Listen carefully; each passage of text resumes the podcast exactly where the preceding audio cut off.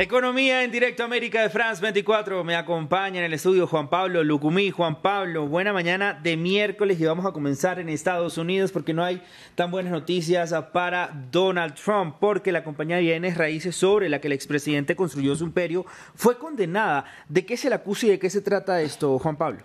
Buenos días, Raúl. Pues hay que tener en cuenta que se le acusa a la empresa Organización Trump y no al expresidente estadounidense en sí mismo. Los fiscales dijeron que la compañía evadió impuestos de manera criminal y suprimió los costos de nómina al beneficiar a sus ejecutivos con bonos no declarados, como arrendamientos de autos y apartamentos de lujo. Los 17 cargos de culpabilidad entregados por eh, pues, el jurado del Estado de Nueva York podrían generar multas de 1,6 millones de dólares para la organización Trump, que opera hoteles, campos de golf y otras propiedades inmobiliarias en todo el mundo. Como era de esperarse, los abogados de la empresa dijeron que apelarán, pero que pues, se concentrarán en no en negar pues, los delitos, sino en demostrar que estos no se cometieron en nombre de la empresa.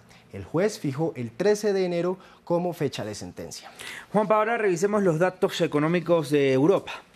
Tenemos los datos recién liberados de Eurostat del crecimiento económico de la zona euro y la Unión Europea, que recordemos Raúl, a diferencia de la Unión Europea, que es un bloque económico y político, la zona euro es una unión monetaria, es decir, países que comparten la misma moneda. El crecimiento económico de los 19 países que comparten el euro fue eh, ligeramente más fuerte de lo previsto en el tercer trimestre, pues Eurostat, la Oficina de Estadística de la Unión Europea, había estimado a mediados de noviembre un crecimiento del 0,2% y como podemos ver aumentó un 0,3%, mientras que el bloque de los 27 creció un 0,4% en el mismo periodo. Bueno, ahora nos vamos hasta Asia y nos quedamos ahí para revisar varias noticias destacadas de ese continente. Juan Pablo.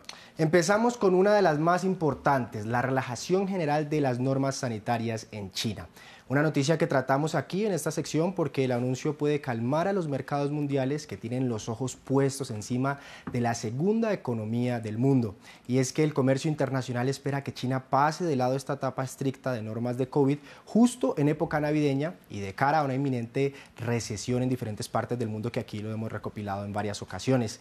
Dentro del cambio en las políticas se reducirá la frecuencia y el alcance de las pruebas de PCR, los cierres que han hecho enojar a la población y las autoridades esperan liberar las áreas que no muestren casos positivos después de cinco días. Algo que el gobierno chino no ha abandonado, es, eh, no ha abandonado por completo, son las restricciones de viaje y las pruebas intensivas para sus ciudadanos. Escuchemos.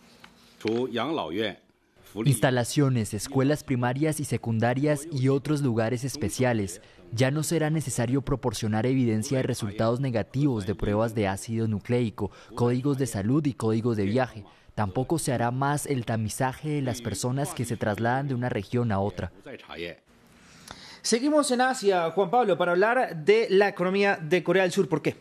Las autoridades dijeron que la economía de su país se está recuperando del impacto inicial de una huelga nacional protagonizada por miles de camioneros de carga pesada, pese a que ya cumple 14 días. Sin embargo, el gobierno de Yoon Suk Yeol culpó a los huelguistas de costarle a la economía más de 2.600 millones de dólares en un momento de incertidumbre financiera mundial. Juan Pablo, ¿y cómo va la puja entre la inflación y los tipos de interés en India? Este miércoles el Banco Central de ese país anunció un incremento del 6,25% en la tasa de interés, superior al límite del 6% que se tenía pactado a inicio de año. La nueva medida llega para hacerle frente a la inflación en el país asiático que, según las autoridades, sigue por encima del nivel superior de tolerancia. En octubre, el índice de precios al consumidor fue del 6,8% interanual. Vamos ahora con los indicadores económicos. Seguimos hablando de Asia. Seguimos hablando de Asia porque pues hoy estos temas van a afectar en general a los mercados mundiales. Las bolsas asiáticas cerraron en terreno negativo luego del anuncio de que Apple fabricará chips en Estados Unidos para reducir su dependencia de China y también muy atentos a cómo pueda reaccionar la población a las medidas de COVID. Las bolsas en Europa siguen operando mayoritariamente a la baja con el anuncio de que el mercado mayorista más grande de Europa ha tenido profundas alzas en sus precios de cara a la temporada navideña. ¿Qué nos trae hoy como cifra del día?